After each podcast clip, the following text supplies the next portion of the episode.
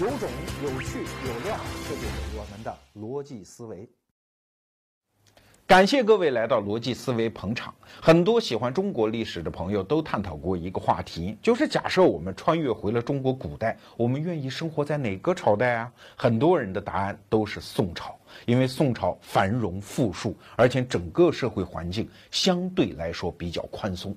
那请问，这一种相对比较宽松的环境是怎么获得的？哎，你去纵观中国两千多年有皇权的历史，确实宋朝是一个特别突出的一个支点。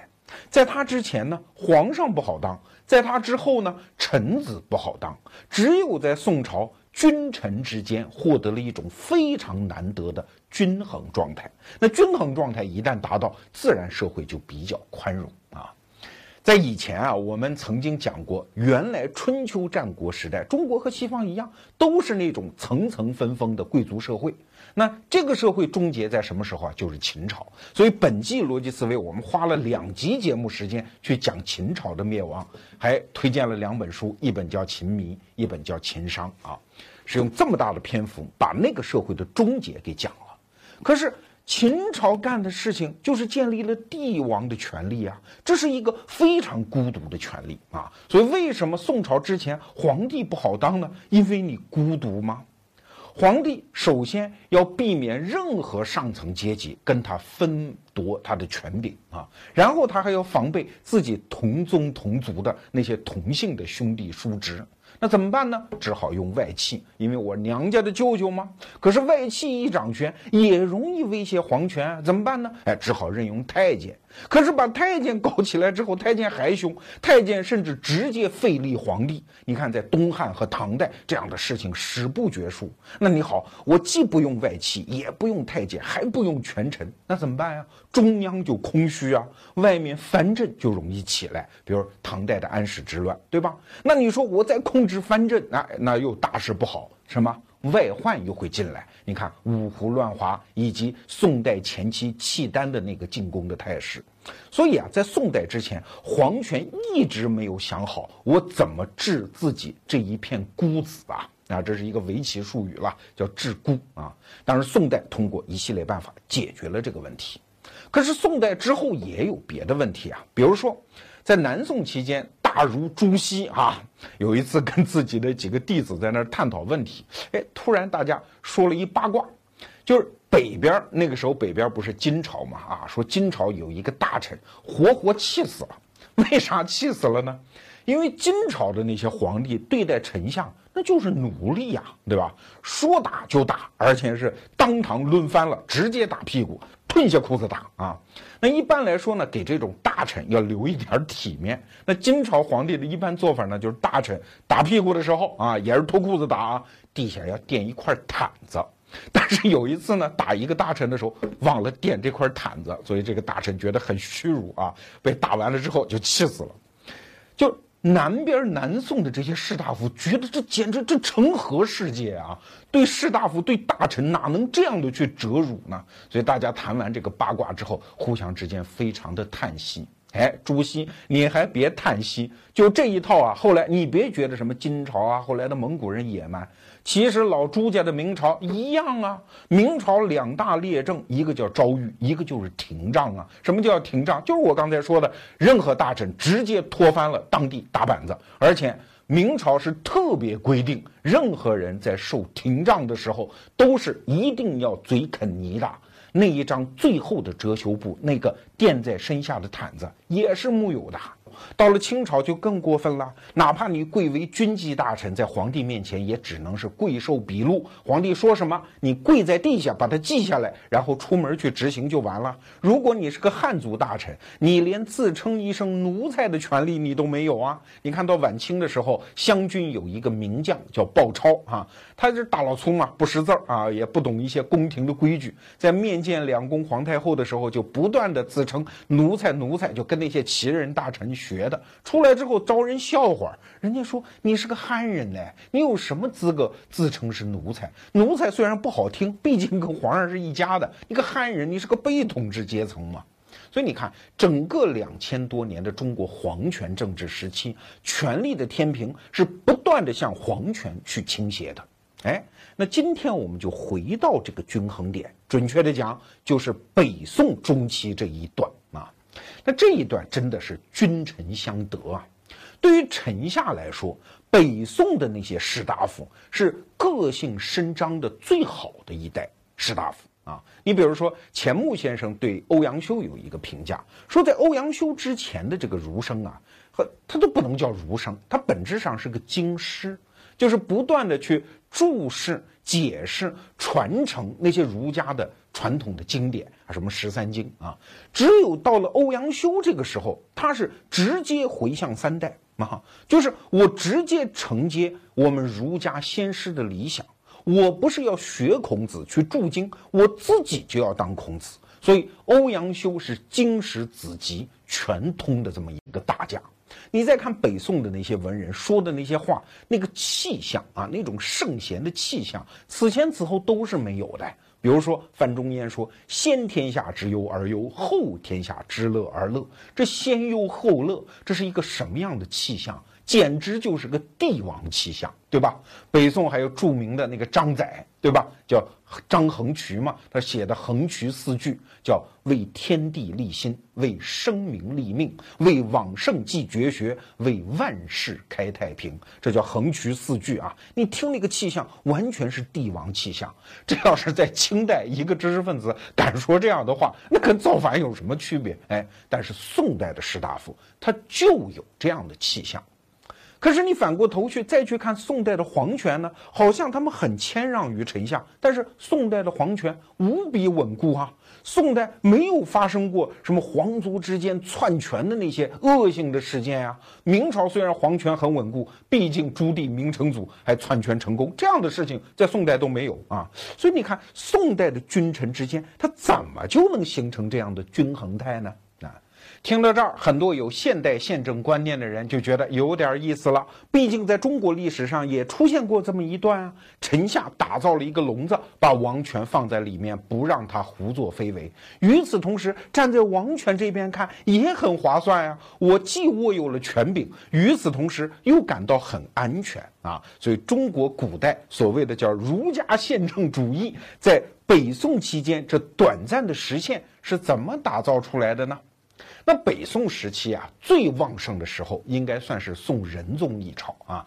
仁宗掌权一共是四十二年，在这四十二年当中获得的成就是吓人的。虽然后来我们老说什么秦皇汉武、唐宗宋祖，没有说到这个宋仁宗，但是乾隆是特别识人的，他一生就服三个人：第一，他爷爷康熙；第二，唐太宗；第三，就是这个宋仁宗啊。宋仁宗执政四十二年，增加的户口数是三百七十九万户，这是个啥数啊？三百七十九万就是唐太宗贞观年间全部户口数的总和啊！他四十二年增长就有这么多，而且宋仁宗期间他那个财政收入达到的那个水平是唐代最盛的时候，就是开元盛世时候的四倍啊！所以宋代在宋仁宗时期真是达到了一个高峰，但是。我们光讲宋仁宗一朝是不够的，因为任何盛世都得有一个准备期啊。所以要想搞明白宋仁宗一朝，就必须往前看一代，就是宋真宗一朝。在这方面，我们终于找到了一本书。这本书我第一次看是五年前，他第一次在中华书局出版的时候叫《宰相故事》，而我们逻辑思维和王瑞来先生把它联合复活。则取名为君臣，因为君臣关系是宋代一朝的文眼呐。啊，王瑞来先生本书的作者是宋史方面的大家，但是这本书可不是用那种学术论文的那个口气写的啊，写的非常之清新可喜。按照王瑞来先生很多朋友的评价，这本书和黄仁宇先生那本《万历十五年》将来在史学界的地位是有的一拼的啊啊！这个话是史学界内部的话，咱们不必当真。总而言之，我读完了之后，对宋真宗一朝有了非常贴近的那种可感觉到温度的理解。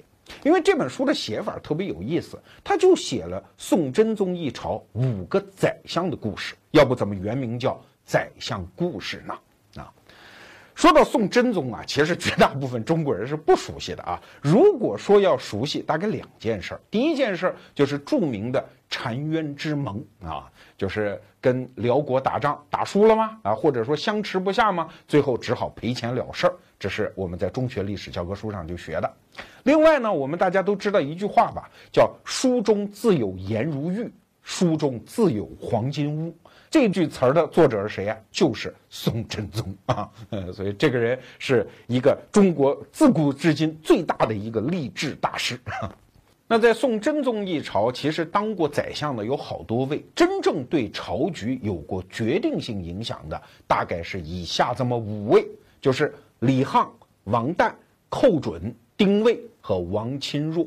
这里面好像只有寇准名气大一点，因为在评书《杨家将》里面他掺和过，后来在近年来拍的一部电视剧里面他也出演过，所以民间名气很大。但是真要说到对朝局的影响，其他四位一点儿也不比寇准差啊！而且我们在民间传说当中了解的寇准和历史事实当中的寇准，可压根儿就是两个人啊。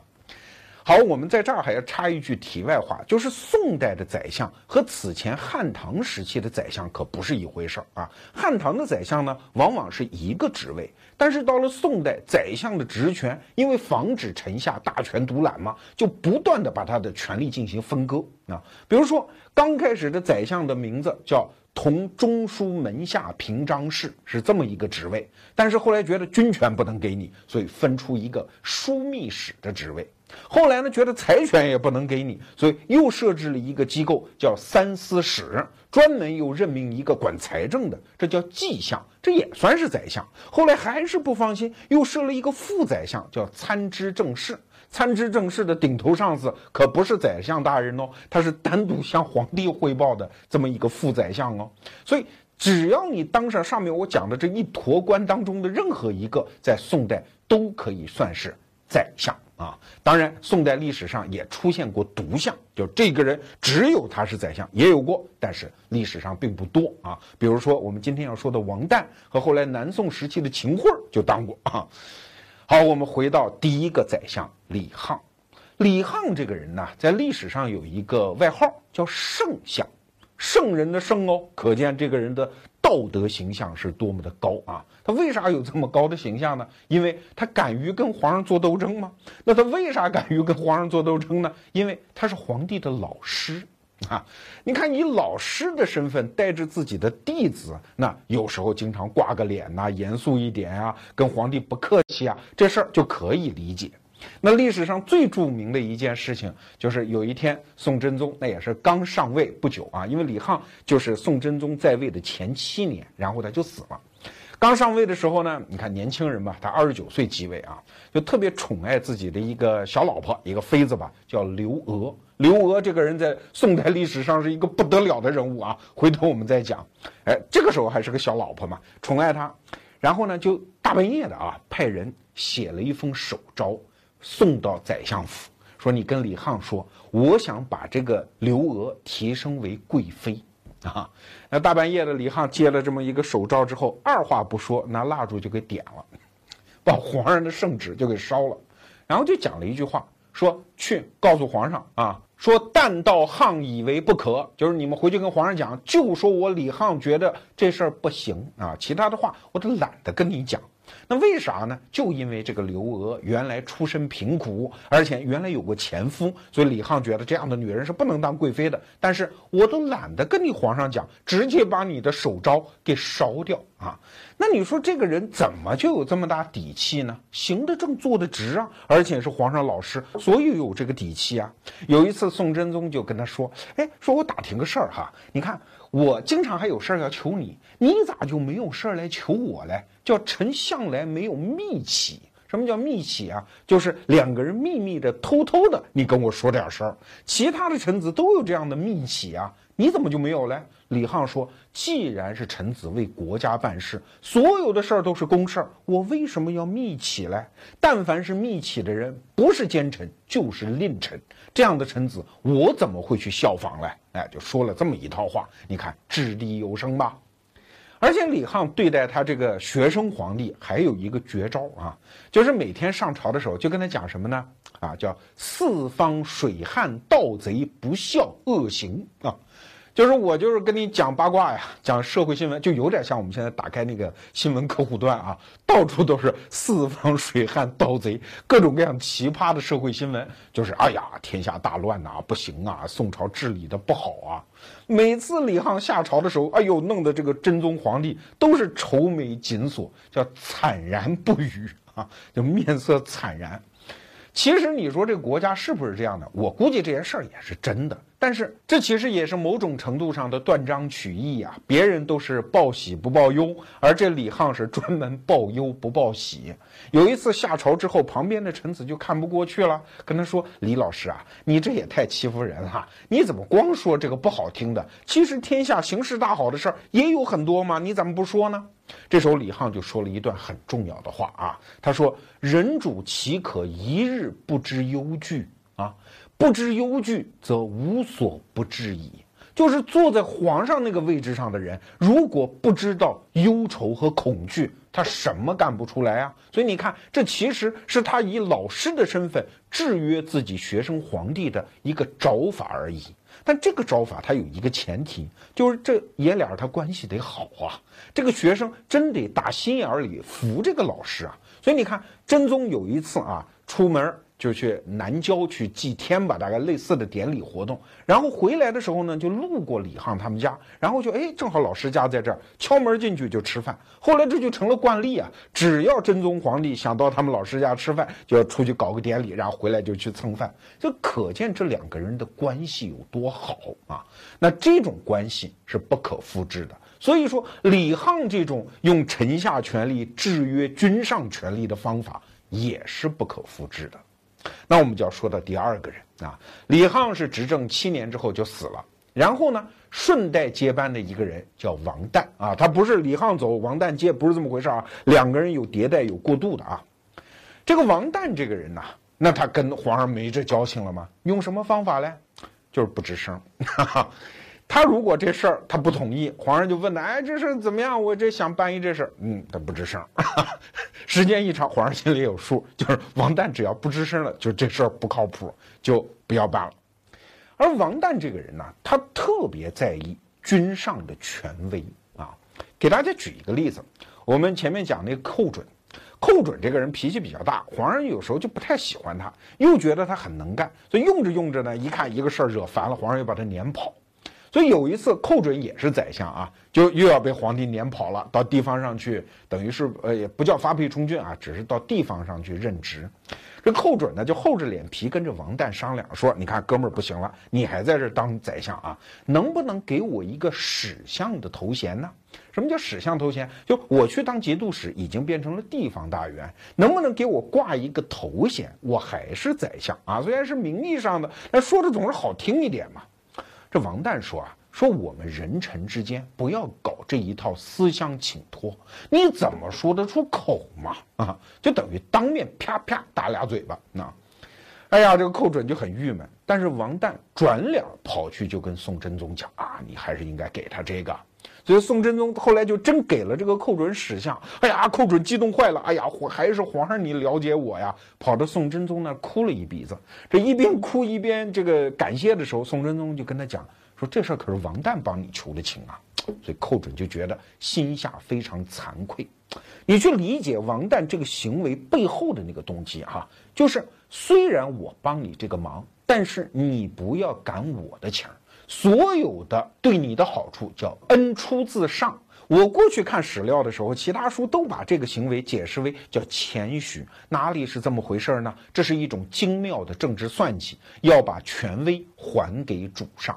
再给大家举一个例子啊，澶渊之盟的时候，当时王旦和寇准是同朝为宰相。那寇准嘛，性格比较张扬，比较刚烈，就坚决不同意宋真宗往南跑迁都啊，就是要迎难而上，要御驾亲征。后来宋真宗也就同意了，就带着这帮宰相往前线开拔。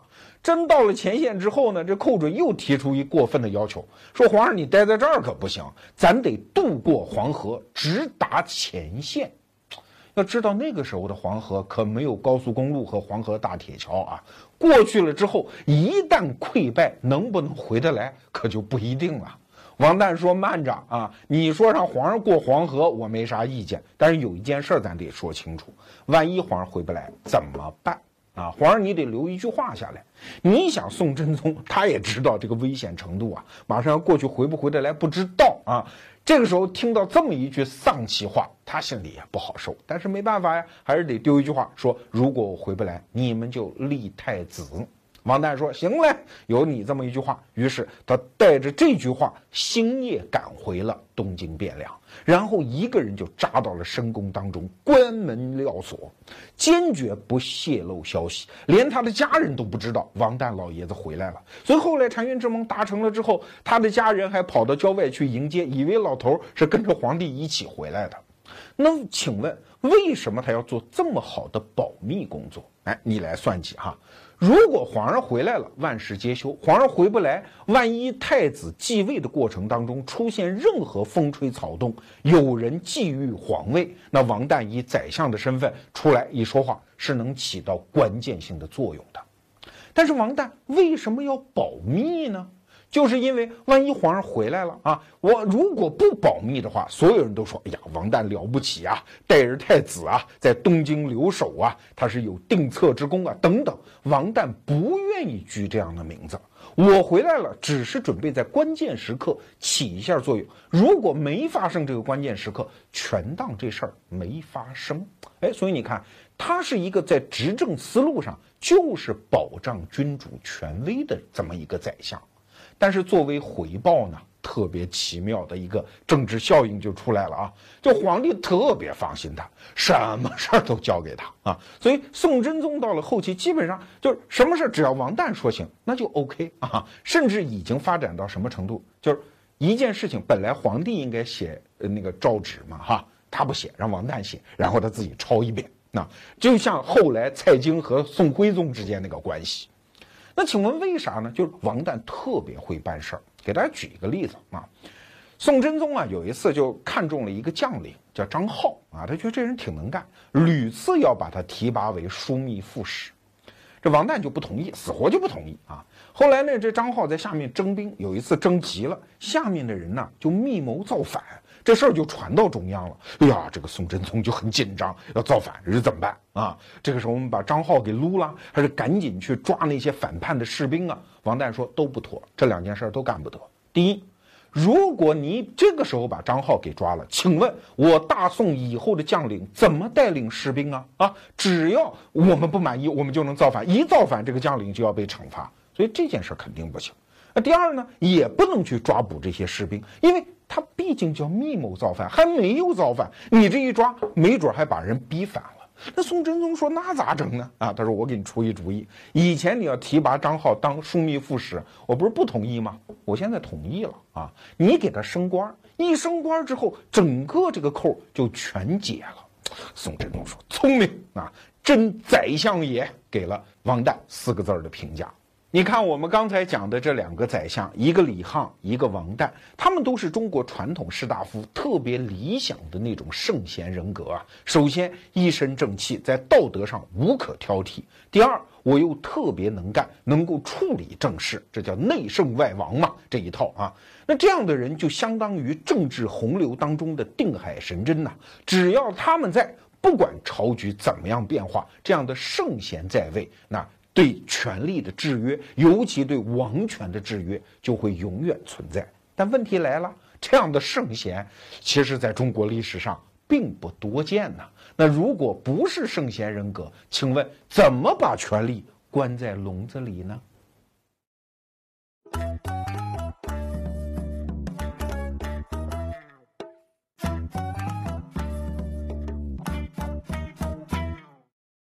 除了大家现在看到的逻辑思维视频，我们还有一个微信公众号，在那儿我是一个著名的每天坚持六十秒的胖子。每天我们还会分享给你一篇好文以及好玩的活动，在那儿已经有了三百多万小伙伴一起爱智求真了。那微信中您搜索“逻辑思维”公众号，没有走之儿的那个姓罗的罗。每天早上六点半，我在那儿等你。今天我们给大家隆重推荐的是这一本君臣王瑞来先生的名著，写的是宋真宗一朝的朝局和五个宰相的故事，副标题是士大夫政治下的权力场。那好，我们来说下一个宰相啊，就是大名鼎鼎的寇准。我们老百姓了解寇准，一般都是通过评书啊或者电视剧。你看葛优不是还演过寇准吗？寇准外号叫寇老心儿，山西人，爱喝醋，性格非常的平和、幽默、机智、聪明啊，都错了。首先，寇准就不是山西人啊，他是陕西渭南人，而且他的性格呢，完全不是那种聪明幽默型的，是一个暴脾气。他这个人呢，少年就很有才学，尤其写的一首的好诗啊。十九岁就中了进士，是在宋太宗时候，叫太平兴国五年，和我们前面讲的李沆啊、王旦呢是同年的进士，但是他年纪要轻得多啊。那他刚开始呢，官就开始当得很大，因为宋太宗特别喜欢他，甚至觉得我就是唐太宗，他就是我的魏征啊。你看性格多么的刚强，可是刚强到最后啊，这宋太宗也受不了他。给大家举个例子哈。有一次嘛，是因为一个官员的那个排名问题啊，他因为看不上谁嘛，就要把谁排名在下面，偷偷摸摸的干啊。后来这个事儿事发了之后，寇准说这是不是我干的？不是我干的，我是跟那个正宰相吕端，我跟他汇报过的。后来宋太宗就把吕端给叫来说，这是不是你知道？吕端说我不知道，他没跟我说过。寇准说那不行，今儿我们必须把这事儿说出一个子丑寅卯啊，必须你必须得承认。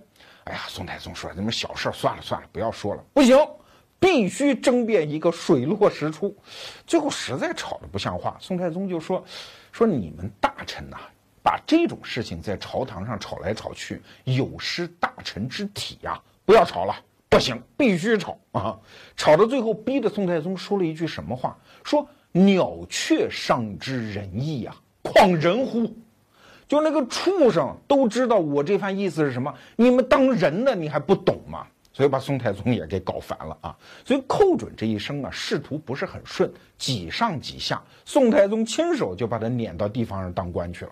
等宋太宗一死，宋真宗继位，李沆再一去世，那天下没有可用的宰相了，怎么办呢？有人就推荐寇准，说他聪明能干。宋真宗说：“我原来没当皇上的时候，可知道这个人啊。”文准刚，使气奈何。说我听说寇准这个人性格刚烈，万一到朝中之后当了宰相，跟我闹脾气可咋办呢？相当于一个小伙子追姑娘，姑娘是很漂亮，可是听说性格太作，万一娶回家来跟我作，闹得全家不得安生，这可怎么整呢？但是后来没人可用呢，只好召还寇准。在召还寇准的过程当中啊，还有这么一个小段子啊，寇准有一哥们儿叫张允。这个人在他临去这个东京汴梁之前就说：“哎，你读过《汉书·霍光传》吗？霍光是西汉时期一个著名的外戚啊，在汉武帝死了之后，辅佐了好几任小皇帝啊。”寇准说：“棒，我这哥们儿啊，拿霍光来比喻我，我现在到朝中去辅佐小皇帝了。可是他回家一翻开《霍光传》，再一看，你看他没学问啊，《霍光传》里面大字儿写着说，霍光这个人叫。”不学无术啊，这成语就这么来的啊，在《霍光传》里面。哦，寇准说原来骂我不学无术呢。确实，张允后来也背着他啊，跟别人讲过一句话，说寇准这个人实在是太聪明，别人要用几千句话也说不清楚的事儿，他一句话就能把它说清楚。但是这个人呐，叫得势太早，然后用太速，不及学耳。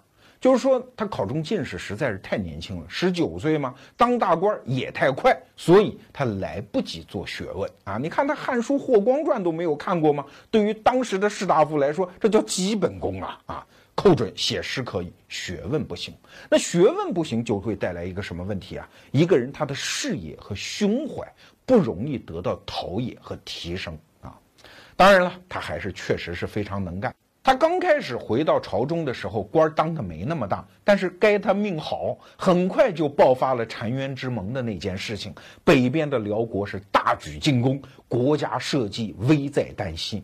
那宋真宗就不管你使气作不作了啊，赶紧把当时大家都公认的非常能干的寇准给提拔到了宰相的位置上。那寇准的执政方略非常简单，跟伢拼了呀！啊，叫只以热血相扑耳，什么认怂的事儿，什么迁都啊、南迁，想都甭想。皇上，咱俩一起亲征啊！就带着皇上亲征。但是后来打得不错啊，也签了和平协议。下面，那寇准就觉得特别得意啊！你看，安邦定社稷，那是我老寇的功劳。所以后来打完仗还没回到东京汴梁，他在路上遇到皇帝，就跟皇帝说：“哎，怎么着？当时要是用你的想法，你要跑，能有今天这成绩吗？”啊啊！宋真宗说：“是是，听你的，不错。你说这种性格的人，他怎么搞得下去？”尤其是澶渊之盟签完之后，那寇准那就装不下他了，整个那个性格张扬到爆棚的程度啊，经常把满朝文武高官拉到自己家里喝酒，喝到酒酣耳热，说这么的，把门都关了，谁他妈都不许回家啊，跟我彻夜饮酒赋诗啊，那也就是你宰相，大家拿你没办法。你像罗胖这样坚决不喝酒的人，真是死的心都有啊，但是大家也没办法。那寇准呢，这种事儿就干的特别多。比如说吧，寇准作为一个宰相，你是代表国家和政府行政哎，你应该做事儿一秉大公，对吧？但是寇准公然的去搞什么地域歧视，因为他是北方人嘛，他就公开的看不起南方人，公开的排挤啊。比如说，我们大家都知道，北宋有一个著名的词人叫晏殊，就是写那个“无可奈何花落去，似曾相识燕归来”的那个词人。当年他考中进士的时候，寇准就排挤他，理由就是一个南方人，南方人没有好人的啊。当然，他排挤完之后，又出来得意洋洋地说：“我为我们中原人又抢得一个状元啊！”就这个名额没有让南方人搞去。你想，这个姿态就不是一个叫正色立朝的大臣的姿态嘛？啊，他跟皇上也来这一套。有一次跟宋真宗不知道说什么问题，说呛呛起来了，他那个暴脾气啊，就在那儿又跳又叫，宋真宗就很生气，就离席要走，就我不理你了，那不行，拽着皇上的袍子摁到椅子上，接着说啊，说明白为止，然后我再退下。你就这么个脾气的人，他在朝中肯定是干不长吗？因为别人也在看呢。哦，原来皇帝并不喜欢他，于是就有人在当中下屈啊。哎，这就牵扯到我们后面要讲的一个人，叫王钦若啊，是这本书要写的第五个宰相。王钦若有一天趁寇准下朝去了啊，就跟宋真宗在一起，看着寇准离去的背影，说：“哎，你是不是觉得他真不错呀？”啊，宋真宗说：“不错啊，当年他澶渊之盟怎么怎么地啊，多亏了他。澶渊之盟吧，这事儿两说着。第一条，澶渊之盟叫城下之盟。”人家打到跟前儿了，咱们不得不签。这种事儿有什么好炫耀的嘞？就算在春秋战国那个时候，大家打了这种仗，也不好意思谈什么功劳吧？你看那个寇准那个德行啊，这是第一条。第二条，寇准把你当年把你老人家往前线拖的时候，你知道这叫什么吗？哎，我给你普及一知识啊，这叫孤注。什么叫孤注啊？就是赌钱的人把钱输光了，就剩最后一票钱的时候，他还是把它压到了赌台上，这就叫孤注。而陛下您呢，就是寇准的孤注。寇准是一个赌红了眼的赌徒，他最后是把你和整个国家社稷的命运都放到了赌台上啊！就算是赌赢了，这样的人有什么可感谢的呀？宋真宗听完是浑身大汗，说：“想想是这么回事啊！”所以很快，寇准第二次罢相，被撵出朝廷。但是后来又过了很多年，他又回来了啊！第三次当宰相。但是毛病可是一点儿都没改，最后他发展到什么程度啊？直接要造反呐！啊，他可不是自己要当皇帝，他是替宋真宗操心，因为宋真宗在他第三次回朝的时候呢，已经得了中风，身体呀、意识啊什么都不行了。这个时候真正掌权的是他媳妇儿，叫刘娥。刘娥这个人在中国历史上不得了啊！慈禧太后经常就讲这个刘娥的事儿，这是她的人格典范。为啥？因为刘娥有一个称号叫“女中尧舜”啊，就是她像尧舜这样的明君一样掌管朝政。所以历史上对刘娥这个人有一个评价，说她有吕后、武后之才，而无吕后、武后之恶。吕后就是刘邦那媳妇儿嘛，武后就武则天嘛。说这个刘娥啊，有他俩一样的掌管国家的才能，但是不像他俩作恶，所以才叫女中尧舜嘛。但是就这么一个人，寇准看不惯。啊，你们家老赵家怎么能女人当政呢？这事儿我得出来管管。就相当于一个人看不惯隔壁家人过日子哈，就说哎，冲进去，你得跟你媳妇儿离婚啊！你这老不中用的，你得搁一边去。你们家当家得你儿子，他替皇上操这心，他真的还就准备了一套造反的计划，要把皇后废掉，要尊真宗为太上皇，然后立那个皇太子仁宗啊。那你说，按说也没错。按照儒家的那一套理想啊，那寇准心里肯定也有一种正义感爆棚的那个感觉。但是这在那个皇权时代，这不就是兵变，这不就是造反吗？所以事发之后，寇准最后被贬到雷州那个地方，就是我们现在摊开中国地图看啊，海南岛的对岸，雷州半岛那个地方。最后他就死在雷州。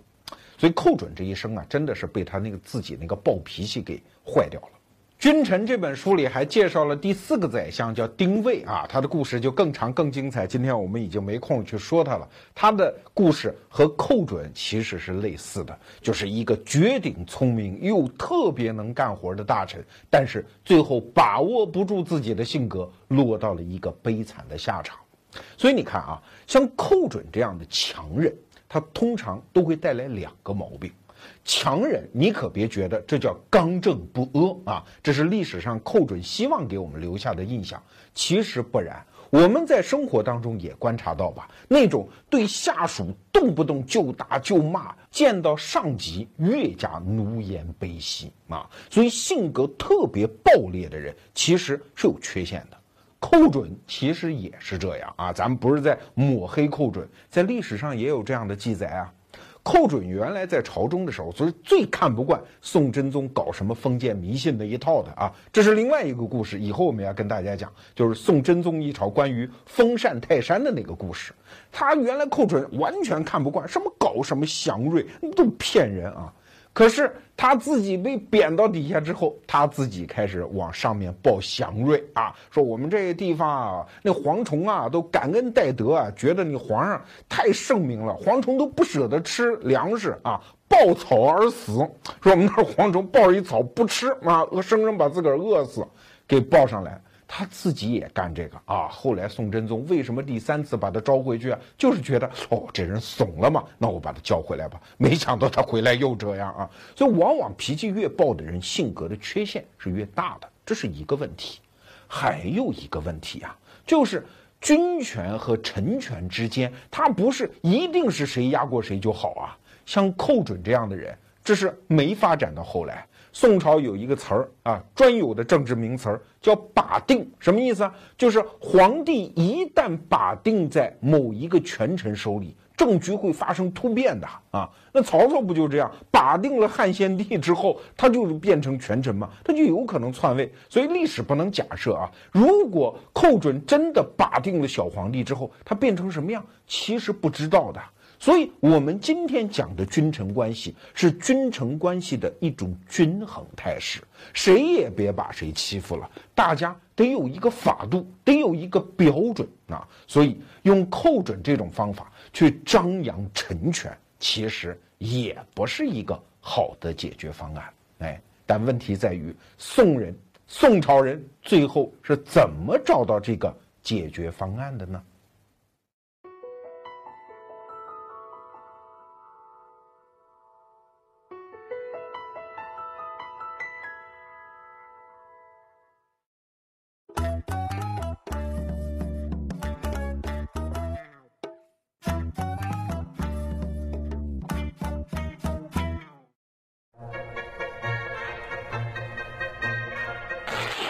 死磕自个儿，愉悦大家，这就是咱们的逻辑思维。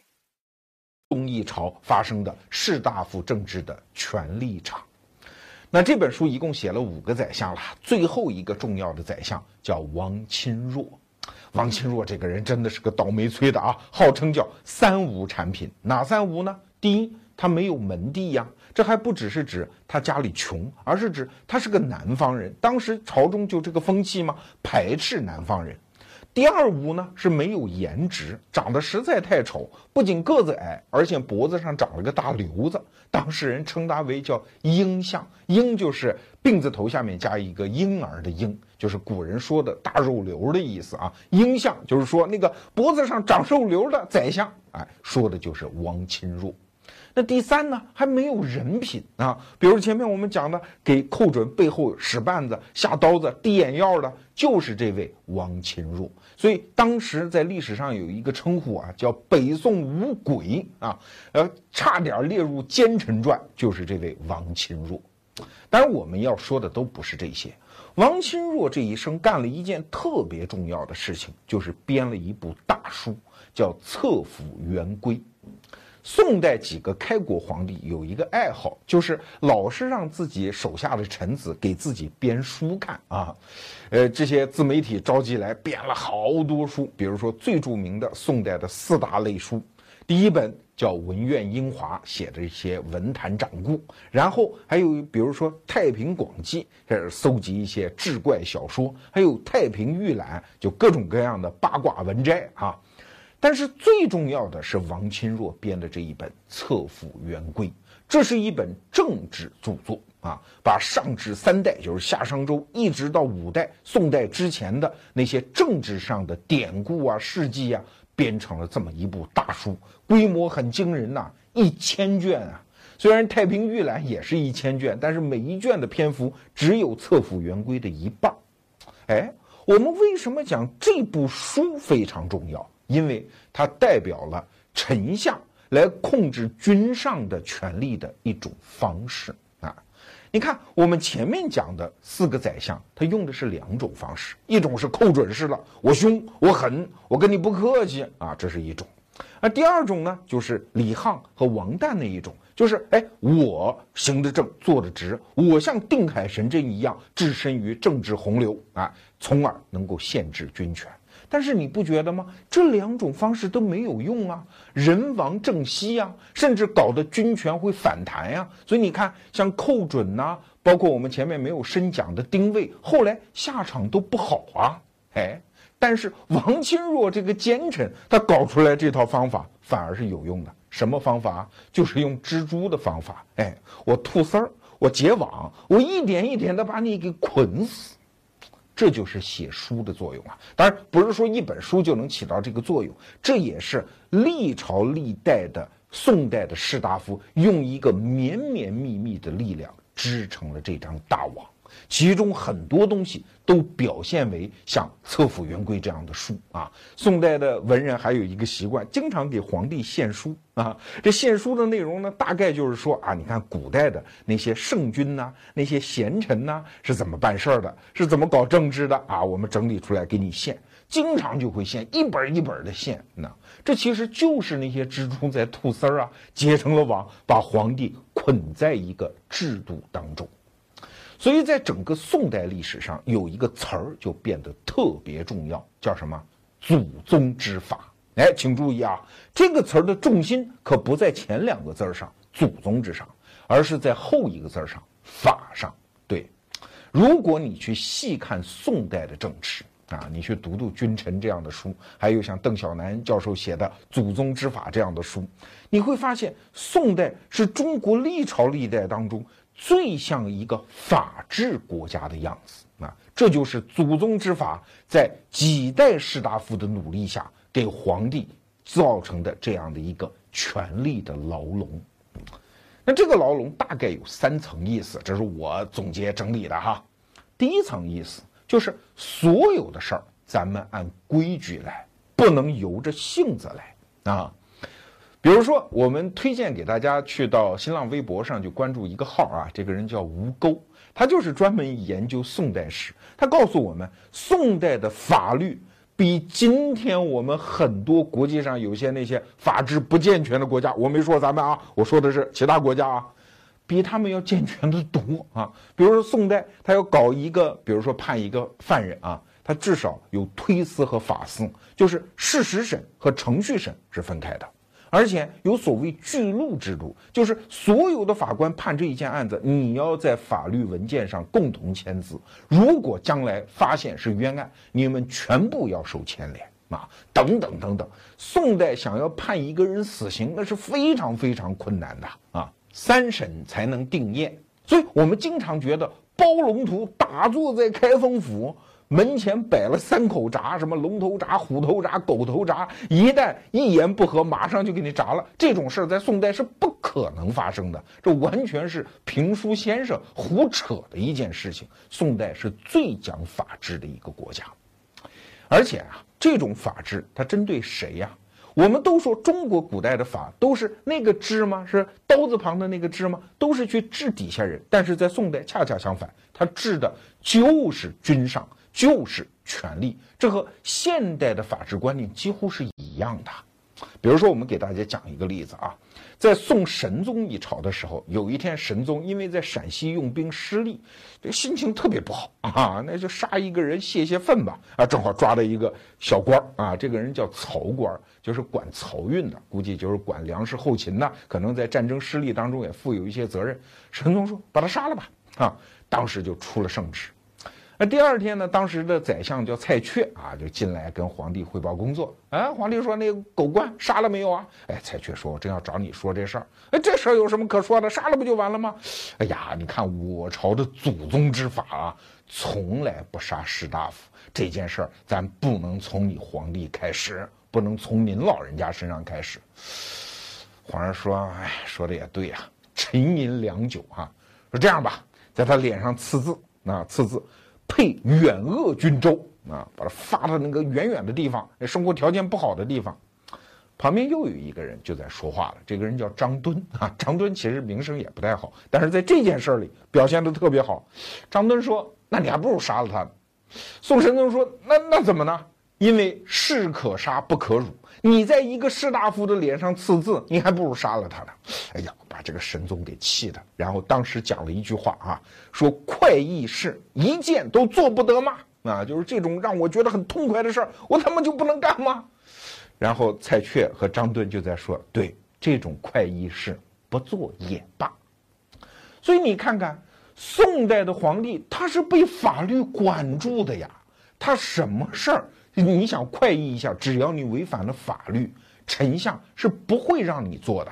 所以你看，宋代之后的那些明朝的皇帝和清朝的皇帝，什么诏狱，就是一纸诏书就可以把臣下绕过当时的司法制度关起来，这就叫诏狱啊。什么摁翻了直接打廷杖，我们多次说过，这样的完全无视法度的事情，在宋代是不能出现的。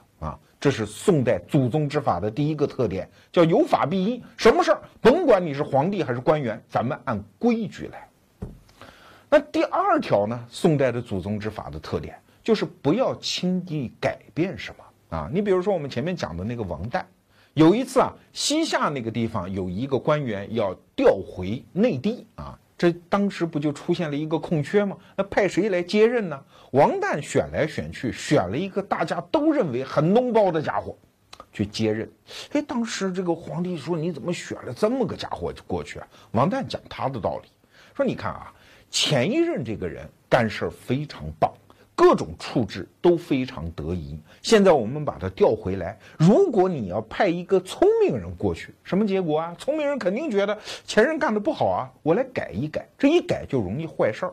我现在看中的这个人呢，哎，在创新方面没什么能耐，他没什么能耐的人自己都知道自己没什么能耐，所以他就不会改这种事儿。那前一任的那些政绩。那些成果就容易保持下去。哎，你听一听王旦这个理儿，他对不对啊？其实我们逻辑思维节目就多次声称，我们是一个保守主义价值观的节目啊。我们反对什么革命啊、一蹴而就啊、包治百病啊、理性设计啊这些东西，往往都不靠谱。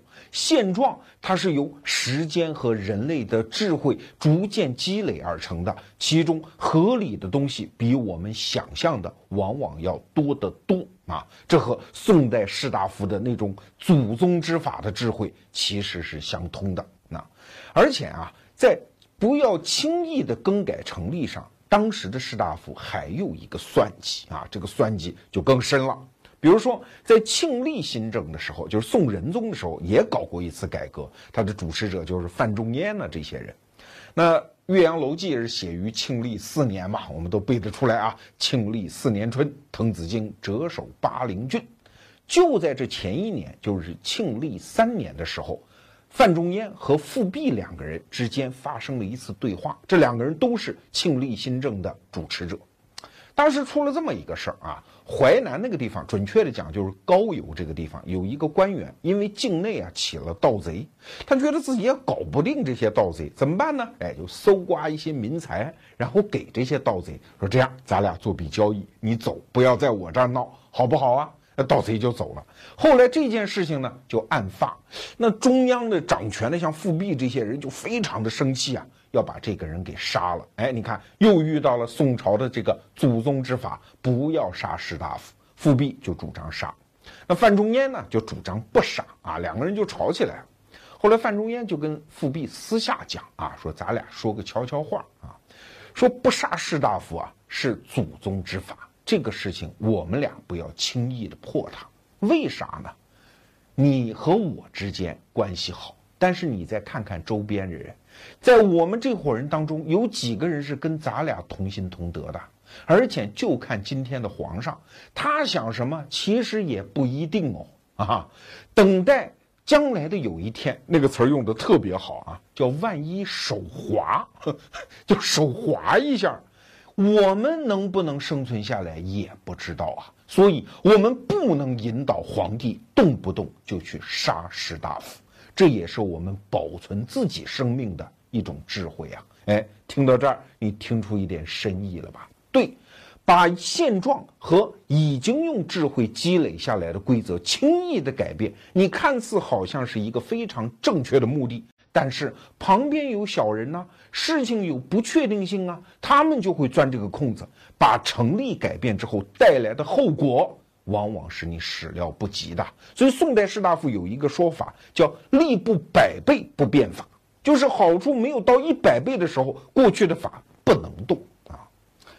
那宋代的法治精神还有第三点，你以为所谓的保守主义就是坐在地下不动弹吗？不是，好的东西当然要保持，不好的东西仍然要把它干掉。什么最大？不是法最大，是道理最大。啊，听着好像跟第二条相反，一点不反。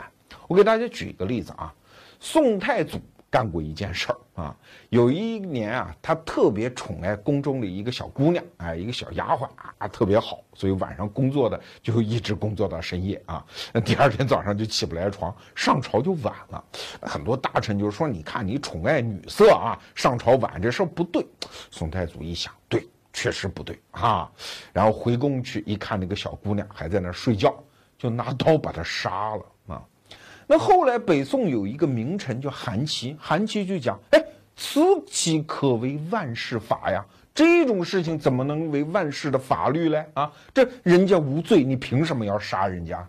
所以你看，即使是这么讲祖宗之法的北宋的士大夫，遇到皇帝，哪怕你是祖宗皇帝。”你干了坏事儿，我们也不足为法。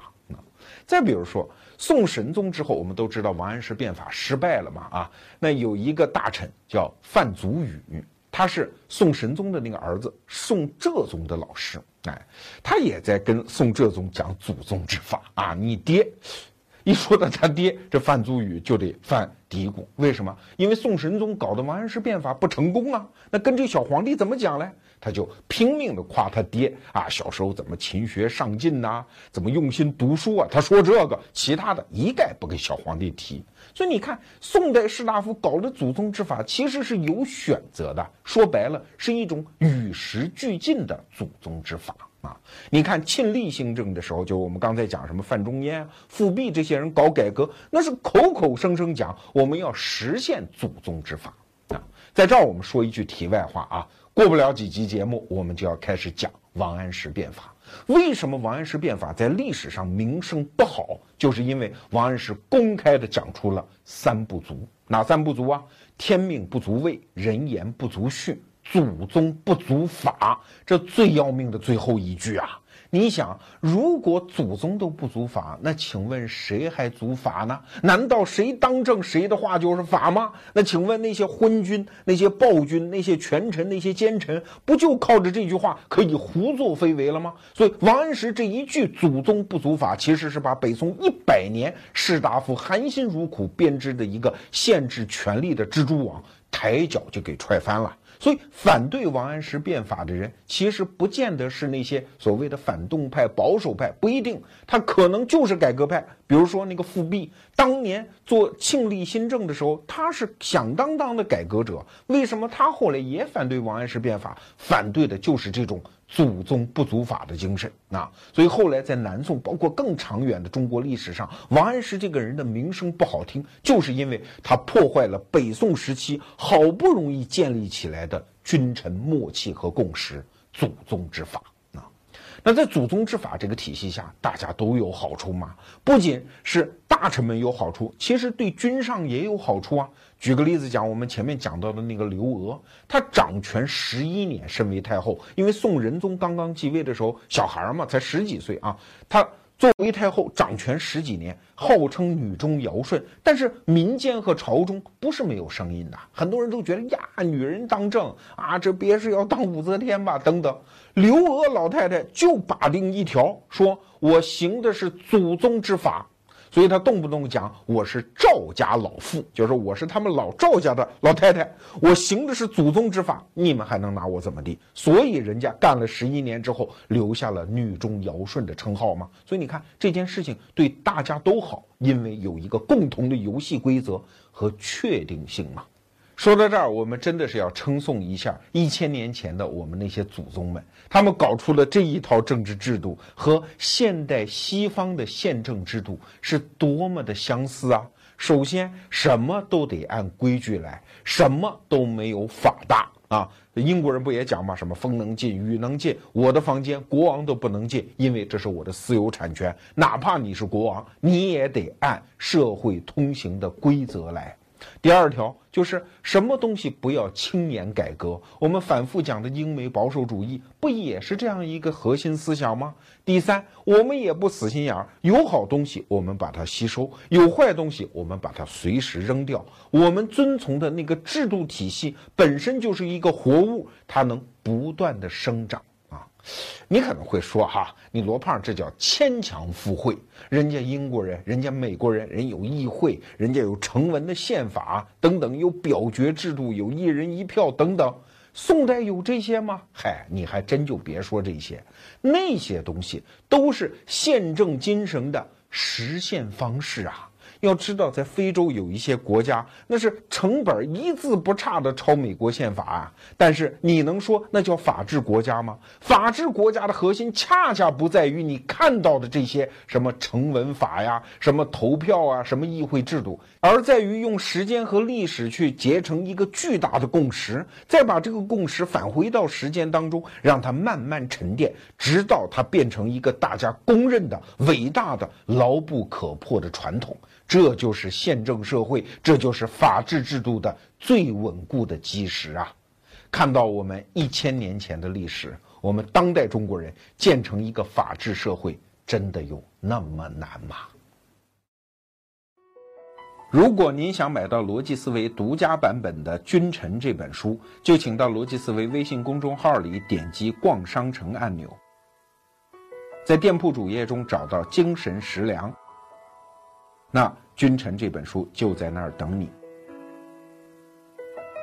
或者你直接在微信里回复“君臣”两个字，你也会看到它。